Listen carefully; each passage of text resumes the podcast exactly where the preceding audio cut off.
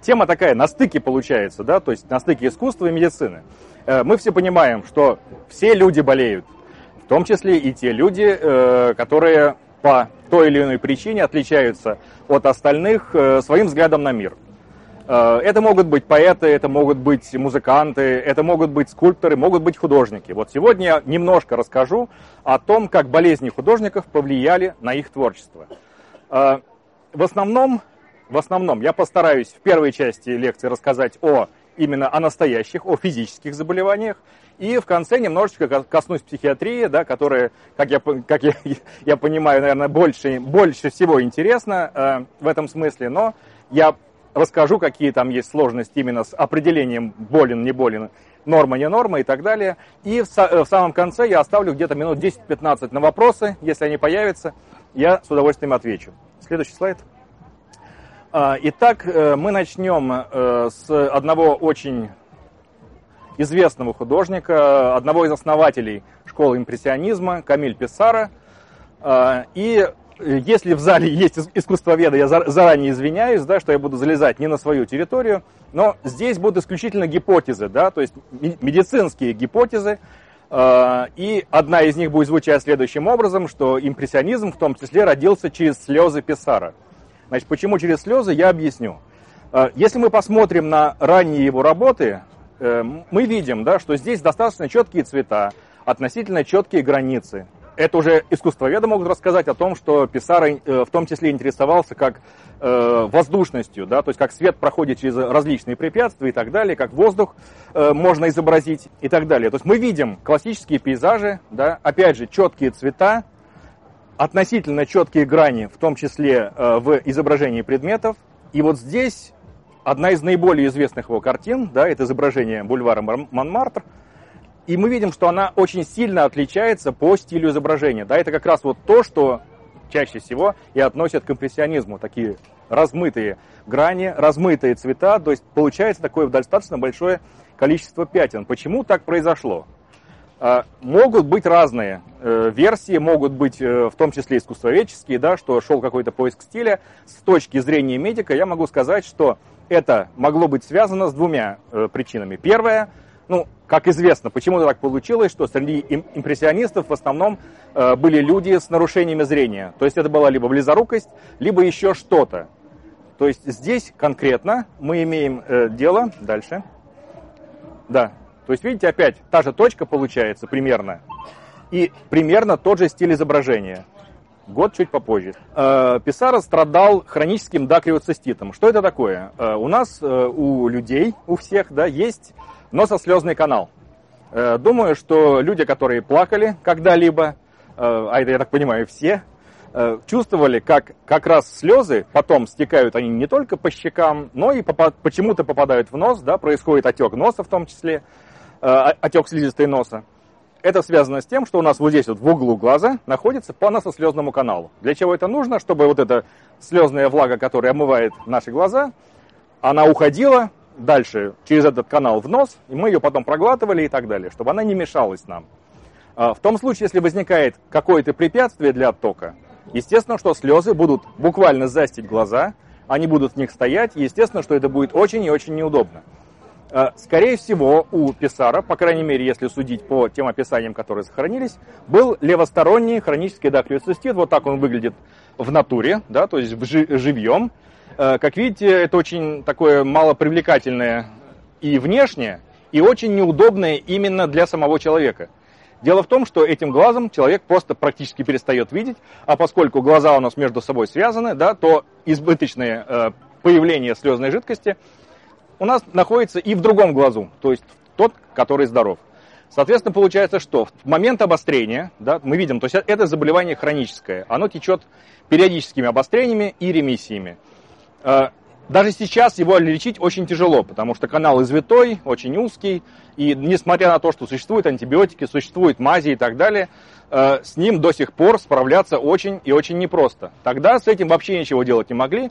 То есть единственное, что мог делать Писара, это дождаться, например, ремиссии и э, именно в этот момент рисовать. Ну, понятно, что такое было невозможно, как вы понимаете. Многие картины писались годами, э, поэтому он был вынужден работать в том числе и больным. И именно вот эта вот пелена, глаз, пелена слез, которая у него стояла перед глазами, мы видим вот на тех э, двух картинах. Ну вот те, те, которые я показывал, наиболее его известные. И именно такое изображение не исключено, еще раз повторяюсь, что это гипотеза, э, не исключено, что оно положило, в принципе, в том числе повлияло на формирование стиля импрессионистов. Следующий. Э, значит, сохранились описания, в том числе, вот, например, одного, одно из его писем 1888 года, Э, к своему агенту. Я пробуду в Париже несколько дней, знаю, что нужно отдохнуть, потому что мой глаз опять воспалился. Э, то есть это одно из немногих э, сохранившихся подтверждений того, что у него действительно было это хроническое заболевание, то, что оно было с периодическими обострениями и ремиссиями, и то, что оно точно было в 1888 году. Единственное, что мы не знаем, когда точно оно возникло, поэтому мы не можем собрать весь пул картин, да, и э, там еще возникает дополнительная проблема с датировкой, да, этих картин. И мы не можем сравнить и сказать точно, что вот это было связано с дакриоциститом, а вот это не было связано. Но, тем не менее, как одна из гипотез, она вполне укладывается именно в медицинскую картину этого заболевания. Действительно, не исключено, что такое могло быть. Следующий. А, значит, следующий э, импрессионист Клод Мане, тоже один из очень известных э, людей. Здесь эм, очень интересное развитие заболевания глаза, которое также можно прослеживать по тем картинам, которые хорошо датируются. Следующий. А, ранние работы, то же самое, видим более-менее яркие краски, э, четкие контрасты. Опять же, есть переходы, да, то есть мы точно видим, что это женщина, мы точно, мы можем разглядеть цветы и так далее. То есть все это на картине прослеживается очень хорошо. Следующий. К сожалению, Э, это, это заболевание встречается и сейчас, оно встречалось и тогда, катаракта, то есть помутнение хрусталика. Хрусталик – это наша естественная линза в глазу, э, которая обеспечивает нам не только переворот изображения, да, я думаю, вы многие знаете, да, что мы на самом деле, э, по идее, должны были бы видеть мир наоборот, вверх, вверх ногами. Весь этот потом переворот у нас происходит уже в головном мозгу, а мы воспринимаем картинку как раз, ну, считаете, как в Австралии, да, получается. К сожалению, по разным причинам хрусталик может мутнеть. И в этом случае, естественно, что мы э, видим все хуже и хуже. Следующий слайд. И это можно очень хорошо посмотреть на его картинах. Э, значит, картина, датируемая 97-99 э, годом, «Водяные лилии. Японский мостик». И теперь тот же сюжет, написанный с той же точки, абсолютно, э, но уже э, тогда, когда заболевание было в самом разгаре, 20-22 год. Точно неизвестно, когда ему провели э, оперативное вмешательство. Я думаю, что многие знают, что это и сейчас делают таким образом. То есть просто удаляют помутненный хрусталик. Сейчас у нас могут поставить протез, то есть специальную линзу. Тогда просто оставляли, естественно, глаз без хрусталика. И появился, ну, по крайней мере, у Мане, скорее всего, опять же, есть подозрение, что такое может существовать, потому что это подтверждается некоторой практикой, в том числе из наших времен, не исключено, что он стал видеть э, немножечко больше, чем все остальные люди. Следующий слайд. Э, до оперативного вмешательства, да, то есть мы видим, э, опять же, то есть катаракта, человек видит через катаракту, видит очень плохо, но тем не менее цвета вот такие. А это практически тот же сюжет, но уже после того, как ему был удален хрусталик. Сразу бросается в глаза то, что изменилась цветовая гамма, и она ушла больше в сине-фиолетовую сторону. Действительно, э, в том числе и в наше время, э, есть такие работы, которые описывают, что люди, у которых удален хрусталик, они называются афакичные, да, то есть это афакия, это отсутствие хрусталика.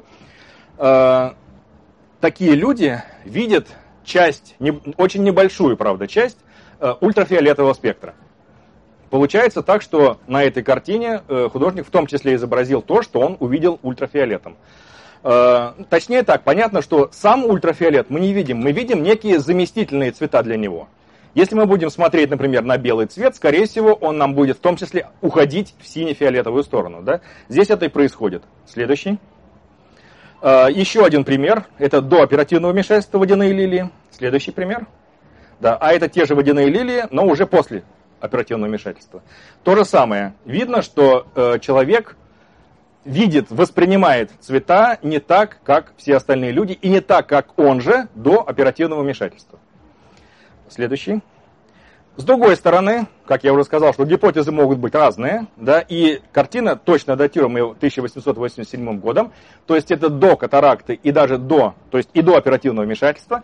Тем не менее, как видите, здесь и сине-фиолетовые цвета присутствуют, и э, белый цвет также уходящий в эту в синевую фиолетовость. Поэтому тут сложно сказать, точно ли это было, но что это могло быть, да, мы такое сказать можем. Почему? Следующий. Э, значит, еще один, да, почему этого не могло быть? Еще, так сказать, аргументы с той стороны, с другой стороны. Э, очень хорошо известно, что э, Мане после оперативного вмешательства носил очки. Вот здесь конкретно его очки. Они затемненные, во-первых, и, во-вторых, стеклянные, очень толстые линзы. Что это означает? Что ультрафиолет через них не проходит. Мало того, то, что он носил очки, подтверждается его э, прижизненными фотографиями. Их сохранилось достаточно много. И вот э, в почтенном возрасте э, мы хорошо видим, что художник в очках. С другой стороны, опять же, мы можем сказать, что э, есть достаточно много фотографий, где он работает над картинами, и ни на одной из этих фотографий он не работает в очках. Поэтому аргументы есть и за одну э, сторону гипотезы, и за вторую, как за, так и против. Но еще раз, то есть такое вполне могло быть. Следующее. Э, это подтверждается и в наши дни. Да? Я думаю, что презентация потом будет доступна и можно будет скачать. Здесь есть две ссылки. Э, на очень интересные подборки, которые связаны с изменением зрения именно у людей, которым уже в наши дни удалили хрусталики и затем э, поставили высоко, высокотехнологичные линзы.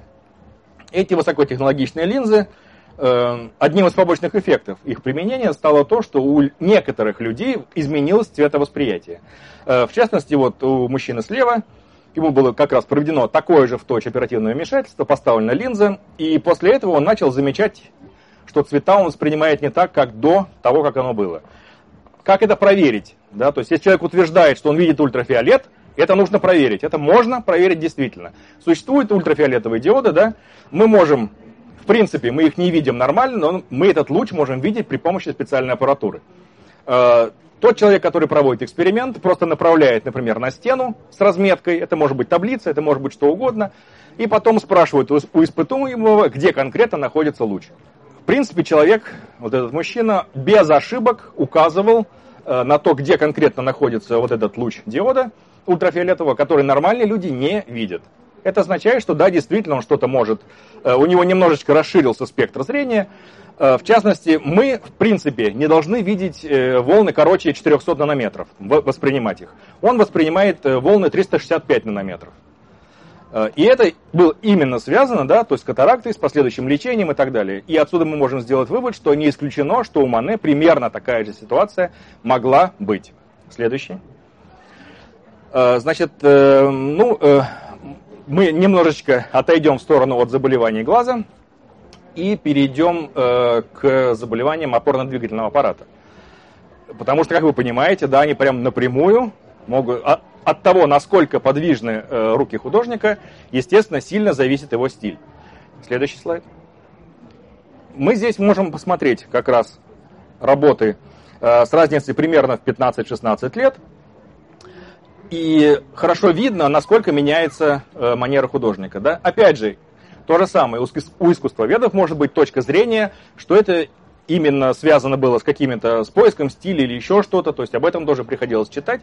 Э, с точки зрения медика я могу сказать, что в возрасте 49 лет Агюст Ренуар заболел э, очень такой злокачественной формы ревматоидного артрита. То есть это описано. Э, существует описание того, как конкретно у него шло поражение. Действительно, сначала, сначала поражались мелкие суставы, как это обычно и бывает при ревматоидном артрите, на руках, на ногах. Э, опять же, повторюсь, к сожалению, э, тот вариант болезни, которым он заболел, это быстротекущее и очень быстро прогрессирующее заболевание. Это означает, что он очень быстро потерял э, способность сначала стоять, потом сидеть. Затем ему даже требовалась помощь в постели для того, чтобы подняться. Не говорим уже о том, чтобы рисовать. Следующий слайд. Э, один из э, самых поздних известных э, автопортретов как раз уже сделан вполне такой ну, штриховой техникой. Это с чем было связано? Что кисть он держать уже не мог в руке. Делались как? Его, он брал, ему ставили эту кисть между пальцев и затем фиксировали бинтом. Э, что интересно, при этом, э, естественно, у него сохранялась э, и потребность в творчестве, и до самой смерти он практически рисовал. То есть ему его поднимали в постели близкие, да, то есть сооружали ему некие подпорки из подушек и всего остального, фиксировали кисть в его руке, и мастер после этого рисовал. То есть это, как вы понимаете, ну, вполне себе такой жизненный подвиг, которым нельзя не восхищаться. Э, с сегодняшней точки зрения, скорее всего, у Ренуара был вот этот генотип, э, и он как раз действительно связан с возникновением э, ревматоидного артрита именно в поздний период жизни и с очень быстрым и злокачественным развитием. У многих есть такой, такой вариант да, этого заболевания, когда он встречается пораньше, где-то в возрасте там, 25, 28, 30 лет – оно течет, то, что называется, проградиентно, да, то есть постепенно, постепенно, постепенно. Э, да, в конце жизни, к сожалению, в 70% случаев это приводит к инвалидизации, но тем не менее вот эти вот более мягкие формы, они бы, наверное, позволили мастеру творить подольше. К сожалению, тут мы не выбираем, да, какое конкретно у нас заболевание настигнет, в какой форме. Э, ну, вот причем вот э, если в предыдущих два, предыдущие два варианта мы могли предполагать, то здесь мы знаем точно, что с человеком происходило, и да, действительно, это вот такое конкретное заболевание, которое очень конкретно повлияло на стиль художника. Следующее. А, дальше переходим к более интересному разделу, да, это психиатрия. А, как вы понимаете, это очень такая тонкая вещь, да, потому что, ну, психиатрия, кто первый белый халат надел, тот и врач, да. Э, и по большому счету все зависит от того, какие определения, нормы и патологии будут даваться. И по большому счету, да, действительно, э, творцы, то есть люди, которые занимаются творчеством и которые действительно э, поражают да, своими работами, независимо от того, что это будет, будь это музыка, будь это стихотворение, будь это картина, опять же, чем дальше они от границы нормы, да, тем, скорее всего, будет что-то интересное, потому что они находят некие аналогии интересные, да, они находят какие-то новые способы выражения и так далее. И это действительно интересно. Но психиатрия, как вы понимаете, бывает разная. Да? И вот э, здесь конкретно я буду говорить о известной психиатрии, да, тот, та, которая э, сопровождалась в том числе раз, разрушительными действиями. Э, то есть это вполне себе, ну, скажем так, то есть даже с точки э, современности, это вполне себе психическое расстройство. Э, Первый это английский художник Ричард Дат, причем очень талантливый, он еще э, в юности его заметили, и к 20 годам он уже был членом Академии наук Королевской, вернее, искусств, Королевской Академии искусств. Э, тогда в Британии было принято путешествовать по колониям, и в том числе Ричард Дат э, путешествовал по Ближнему Востоку, по Западной Сирии, по Египту, было несколько переходов э, по пустыне, которые сопровождались выраженным обезвоживанием. Как вы понимаете, это обезвоживание не только организма и в первую очередь головного мозга. Скорее всего, именно это стало своеобразным триггером, толчком. То есть не факт, что это заболевание у него могло бы проявиться в течение жизни, да, либо оно было бы попозже. Но вот это путешествие с солнечным ударом, он перенес солнечный удар, скорее всего, стало своеобразным толчком. И да, действительно, по возвращении из этого э, круиза, скажем так, он, э, во-первых, э, ощутил в себе присутствие бога Осириса, а во-вторых, он в своем отце ощутил присутствие дьявола. Ну, естественно, немедленно его убил. Э, после этого сбежал из дома, направился на континент, его поймали по дороге, и он рассказал о том, что направляется в Вену, чтобы убить австрийского императора. Ну, понятно, что после таких признаний его немедленно припроводили в соответствующее заведение, Бетлемская королевская больница, более известная как Бедлам, я думаю, многие по, именно по этому имени его знают. А, и оставшиеся 7, э, до 70 лет, то есть оставшиеся чуть более, почти 50 лет жизни, он провел в двух лечебницах, это в Бедламе и Бродмуре. Больше он оттуда не выходил никогда, то есть он погиб уже в психиатрической лечебнице. Э, единственное, что ему разрешали в стенах, это то, что мы сегодня назвали бы арт-терапией. Да, то есть э, ему давали мольберт, ему давали краски, кисти, и он рисовал. Что рисовал? Следующее. Очень интересные картины э, с огромным количеством мелких деталей.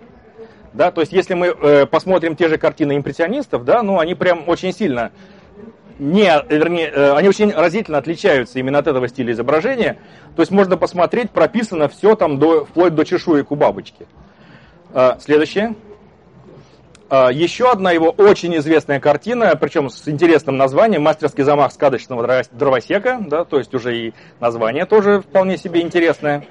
А, во-первых, она огромная, и гигантское количество сюжетов. Ее рассматривать можно примерно как картины Дали. Да? То есть к ним можно подходить неоднократно и находить что-то новое. Но Дали с муравьедом это, скажем так, причуды да, э, талантливого человека. А здесь, извините, ну, в чистой воды психиатрия. Но наоборот, это не работает. То есть очень часто говорят так, что если человек рисует вот что-то в этом стиле, с мелкими деталями и так далее, то он болен. Нет, такого нет. То есть обратной зависимости нет. Э, и все эти тесты, скажем, там, несуществующие животные, да, очень известный тест, я так думаю, многие о нем слышали. Э, ну, валидность у него практически никакая, да, потому что в одной из расшифровок указывается, что если человек в живое создание встраивает некие шестеренки, некие там э, механизмы какие-то и так далее, то это один из признаков шизофрении. Но на самом деле нет. Вы понимаете, что э, такой стиль человек мог либо подсмотреть, либо он просто экспериментирует, ему интересно и так далее. Потому что у меня э, был однокурсник, вернее, он есть э, однокурсник, который вот примерно в таком стиле рисовал. Э, еще тогда, когда мы учились в военно-медицинской академии, э, ну и наш преподаватель по психиатрии говорит, это говорит, все здорово, ты только другим преподавателям это не показывай. Вот. Он норм, абсолютно нормальный человек, хороший врач, до сих пор светила медицины, все нормально в этом смысле. Не исключено, что просто человек вдохновлялся чем-то. Вот, например, как Фредди Меркьюри, да, то есть группа Queen, 74 год, альбом Queen 2, на нем есть песня вот именно с таким названием «Мастерский замах сказочного дровосека». Кому интересно, можете найти послушать. Э, то есть это произведение вдохновляло в том числе и других, э, безусловно, талантливых людей. Означало ли это, что у них тоже шизофрения? Ну, ничего подобного. На самом деле нет. Следующий. А, ну и да, еще одно из творений Ричарда Дадда, да, на котором оно называется «Проблема ребенка», но на самом деле это правильно назвать проблему художника, да, потому что очень хорошо видно, что, да, действительно у человека, ну, скажем так, очень особенное восприятие мира. Следующее. К сожалению, э, есть такие примеры и среди наших художников.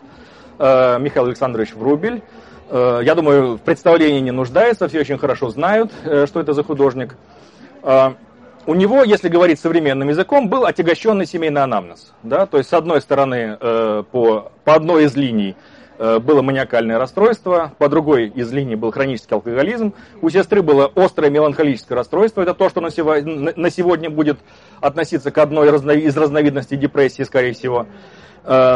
И э, некоторые особенности, скажем так, поведения наблюдались у него еще в юности. То есть он мог, например, впасть э, в такую задумчивость, да, просто остановиться, замереть. Ну, то, что некоторая разновидность, скажем так, кататонии. Э, после этого у него могло возникнуть некое такое оживление, да, то есть он становился разговорчивым, очень э, продуктивным в смысле творческом и так далее. То есть уже было понятно, что юноша с особенностями. И э, чуть попозже э, это, к сожалению, стало проявляться все сильнее и сильнее. Э, наиболее, э, скажем так, удачный для него э, момент, э, это было где-то с 1896 по 1901 год. Э, тогда он женился на любимой женщине, тогда у него был подъем в творчестве, именно тогда он написал наиболее известные картины, я думаю, которые все видели, это «Сирень», «Царевна лебедь», «Пан» и так далее, да, то есть те, которые можно посмотреть в Государственной Третьяковской галерее в Москве. Э, однако в то же время он работал и над второй э, сюжетной линией, да, которая проходила, ну, которая его не оставляла. Это «Демоны» один из самых его известных, это первый, скажем так, да, на, на самом деле, конечно, он не первый, были еще Демон Тамара и так, и так далее, то есть были, эта линия у него прослеживается практически параллельно со всем творчеством. Э, но э, демоны его постепенно, ну, можно так сказать, что одолевали. Да? То есть э, у него уходило достаточно большое количество времени на них. В некоторые моменты он мог работать до 16 часов в сутки без еды и сна. И понятно, что это, в общем-то, на здоровье отражалось не очень хорошо если мы посмотрим вот этого демона, который демон сидящий, да, то он еще более-менее э, и цвета, и изображения, они все-таки ну, более, более-менее нормальные, скажем так, да, то есть академичные и так далее, в некоторых смыслах. А, если мы посмотрим следующего демона, да, то тут уже видно, что начались достаточно большие проблемы. Что произошло?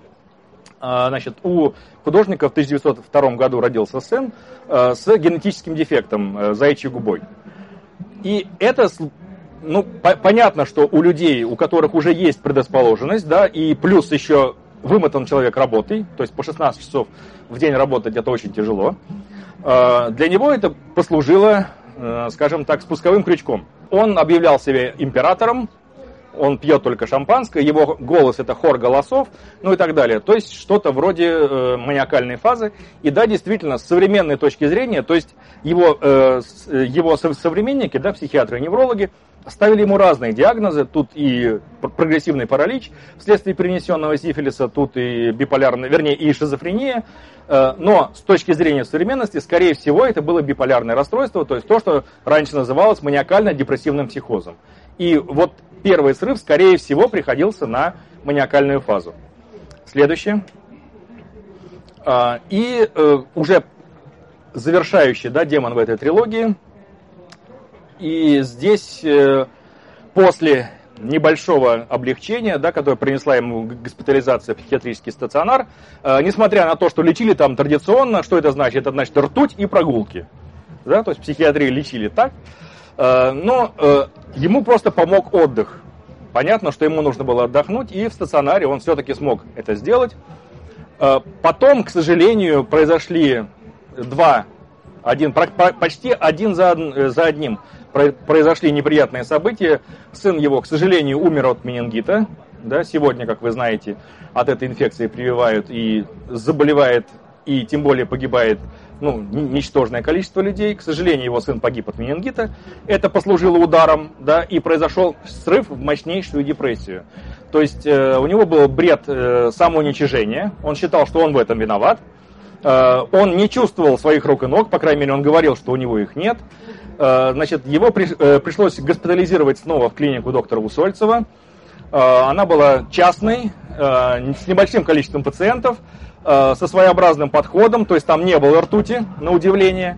Э, и у Сольцева удалось найти контакт с пациентом, и именно там Врубель возобновил свои рисования. То есть он начал рисовать э, в том числе самого Усольцева, начал рисовать сотрудников клиники, но, к сожалению, последний срыв, который произошел уже потом, позже в Петербурге в пятом году, а, скорее всего, это было уже психогенное, да, но человек просто потерял зрение, то есть Врубель ослеп.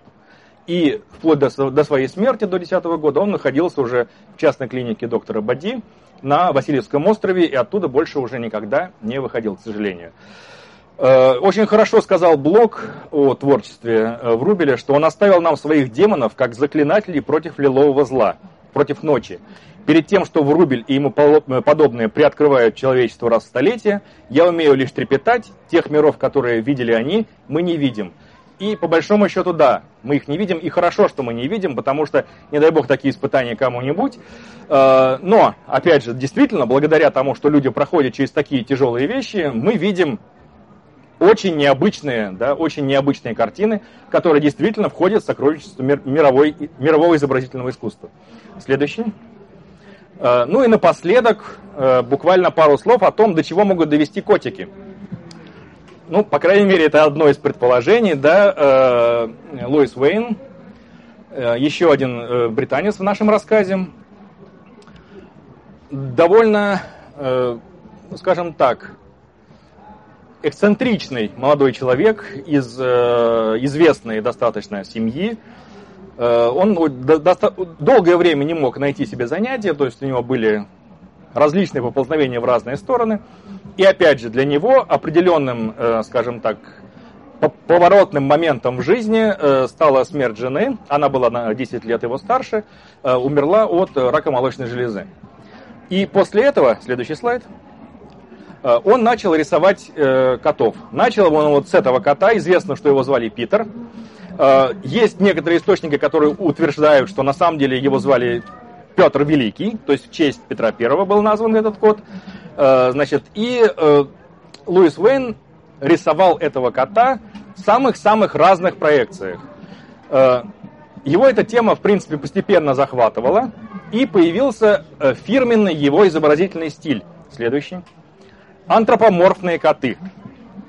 Э, то есть вот как раз этот Петр, да, ну, видимо, с каким-то другом играет в покер. Э, это произведение так и называется, покер. И после этого творчество Уэйна было замечено. Э, его пригласили сразу в несколько журналов иллюстратором, он выпускал открытки. Э, очень высокая была плодотворность, э, ну, считается, по крайней мере, точно неизвестно, но где-то 600 работ в год он выпускал.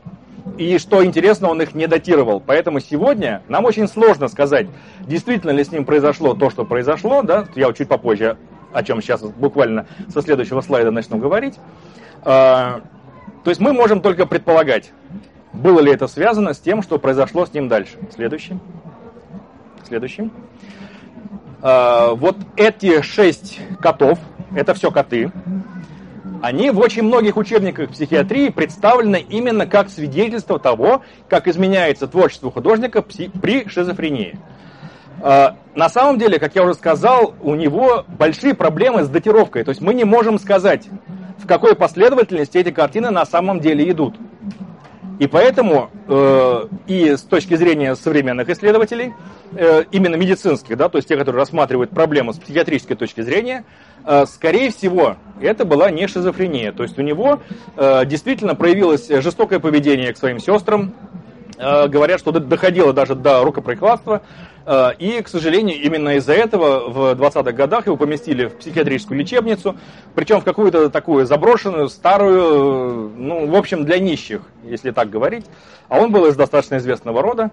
Его там совершенно случайно обнаружили журналисты, написали об этом статью, и началось. В общем, дошло аж до премьер-министра Великобритании. Подключился Герберт Уэллс к этому делу тоже. Э, художника извлекли из той клиники, переместили в Бедлам, Э, в более известную клинику, а затем вообще перевели в частную, очень небольшую, э, скажем так, элитную психиатрическую клинику, э, при которой был очень хороший сад, и, что самое главное, целая колония котов. И художник там действительно продолжал рисовать именно на этой темы. И антропоморфные коты – это как бы вполне себе изобретение конкретно этого человека. Следующий. Да, и, э, значит, с чем одна из гипотез, да, то есть это не, не, не доказательная да, вещь. Одна из гипотез, что от этих котов, которые он их очень сильно любил, э, он мог под, подхватить вот этого известного очень паразита, да, токсоплазма гонди, про которую сегодня очень много исследований, они все разнородные, разноречивые. Э, кому интересно, рекомендую посмотреть лекцию Александра Панчина. Она как раз в том числе посвящена тому, как модулирует поведение других людей и других видов животных, да, вот это вот очень интересное создание. Это простейшее, паразитическое. Вот здесь, это вот, это вот здесь вот как раз каждый отдельный паразит, это колония в головном мозге. Следующий. Ну и, э, да, это вот как раз одно, одно, опять же одно из его изображений. И цитата Уэллса, что он изобрел кошачий стиль, кошачье общество и целый кошачий мир – английским кошкам, которые не выглядят как кошки Уэйна и не ведут себя как кошки Уэйна, стыдно за себя. Вот. Ну, то есть вы понимаете, да, что не только Вася Ложкин у нас, да, это как бы можно сказать, что он продолжатель этого дела, и, насколько я знаю, он человек вполне вменяемый. Э, не нельзя сказать, да, что если душевно больной человек рисует вот таким образом, то тот, кто рисует таким же образом, он тоже душевно больной. Не факт. Это как раз не доказано. Это просто, скажем так, существующее рядом явление, корреляция, то, что называется. Вот. На этом краткий обзор да, болезни художников, я полагаю, завершенным. Есть ли вопросы? Скажите, пожалуйста, вот, э, есть, вы упоминали о болезнях мозга, то есть о психиатрии, а как э, эндокринная система может повлиять на то, как художник рисует? Э, как, повли... как может повлиять эндокринная система художника? Ну, в принципе, наверное, я могу придумать несколько заболеваний, при котором будет э, изменение стиля. Например, тиреотоксикоз, то, что называется, да, э, то есть гипертиреоз, э, гиперпродукция гормонов щитовидной железы, она приведет к тремору. Э, соответственно, да, будут проблемы с изображением четких линий, и то есть вот это действительно повлияет. Э, повлияет ли что-то еще, э, сказать сложно. У меня вот такой вопрос. Вы рассказали о художниках шизофрении, и для меня это просто такое вот интересное было бы узнать, как э, шизофрению определяете вы? Потому что я когда учился, допустим, нам преподаватель говорил, что шизофрения это такой интересный диагноз, который обычно ставят, когда заболевание не подходит по симптомам ни под что остальное, ни, ни под аутизм, ни под отсталость, ни под психоз и так далее. Э, ну, смотрите, это все-таки происходило немножечко пораньше, да, то есть почти сто лет назад, э, и тогда только-только ушел, например, из психиатрии такой диагноз, как истерия да, женская, куда вписывали там в одном из последних руководств 1859 года было 75 страниц исписано истерией, то есть самыми различными вариантами, и находили даже мужскую. То есть не исключено, что если к тому времени оно существовало, ему могли просто дописать эту э, мужскую истерию. Э, на самом деле, э, очень многие сегодняшние исследователи, они э, опротестовывают этот диагноз, то, что, скажем, э, была шизофрения, по крайней мере, у Вейна, по крайней мере, да, то есть, что не котики его довели до шиз... вернее, не, не до шизофрении его довели котики. А, есть несколько вариантов, да, там есть, что ему и синдром Аспергера пытаются приписать, а, ему пытаются какие-то биполярные расстройства и так далее. А, то есть, скорее всего, это не шизофрения. Почему? Потому что сегодня накоплена достаточно большая база именно творчества душевнобольных, и ее анализируют, в том числе, если кто-то будет рассказывать сегодня о нейронных сетях, в том числе при помощи нейронных сетей, да, и выводят некие общие закономерности. Так вот, для шизофрении, для шизофрении характерно упрощение техники. То есть это почти всегда. Это встречается очень часто. Если человек заболевает шизофренией, настоящий, да, то его изобразительное искусство становится более простым. А здесь мы, как по тому же Вейну видим, у него усложняются. То есть там такие фракталы, которые и на компьютере ты не сделаешь. Да, он все это рисовал от руки. Э, то есть не исключено, что действительно могло быть что-то из аутического спектра или еще что-то. То есть мы сегодня не можем верифицировать этот диагноз. Вот и все. Я просто хотел от вас услышать именно определение, как вы понимаете шизофрению. Ну, я не психиатр, да, я не психиатр, поэтому я не могу сказать. Э, я знаю, что существуют критерии, да, определенные, которые регулярно пересматриваются, э, и Шизофрения, да, скорее она ставится, скажем так, по остаточному типу. То есть, если мы ничего больше другого притянуть не можем, ну, значит, будем ставить ее. Но, опять же, я повторюсь, я не психиатр, это лучше спрашивать у них. Мы смотрели примеры, соответственно, прогресса разных расстройств. Большинство людей, собственно, с ними умирало. А есть примеры, когда люди как-то там справлялись со своими расстройствами, как это, соответственно, сказывалось на их творчестве. То есть, может быть, кто-то там справился со, со своим заболеванием, стал лучше, лучше рисовать. Вот такие вот примеры. А, ну, вы понимаете, что, скорее всего, такие э, случаи не документируются, да? Потому что и люди, и исследователи, и журналисты, все остальные любят трагедию да, то, чтобы была драма, чтобы был такой саспенс некий и так далее. Вот здесь это как раз все истории, которые касаются неблагоприятных исходов. Uh, да, к сожалению, вот uh, не приходилось встречать таких работ. Я не исключаю, что они есть, потому что эта тема была действительно бы интересной. Uh, но как-то, опять же, то есть вот эти заболевания, которые реально влияют, сильно влияют, да, они практически все неизлечимы. То есть если катаракта, она не лечится, даже сейчас. Если, предположим, ревматоидный артрит, то же самое, это 100%... Э, бывают периоды ремиссии, например, э, Да, бывают периоды ремиссии, естественно, бывают, но э, я не уверен, что это как-то сильно отражается на творчестве. По крайней мере, по старым художникам мы этого сказать не можем. Потому что ремиссия, как вы понимаете, это могут быть недели, например, да, а картина может писаться годами. И не исключено, что он, скажем, скажем, работал исключительно в периоды ремиссии. Мы сейчас этого не скажем. Мы можем только предположить. Или наоборот, там, период обострения. Ну, то есть это проблема именно первичной информации. Мы ее, к сожалению, сейчас собрать не можем. Все. Но если какие-то вопросы будут, я думаю, можно э, задать после лекции, кому будет интересно. Спасибо большое. Вы замечательная публика.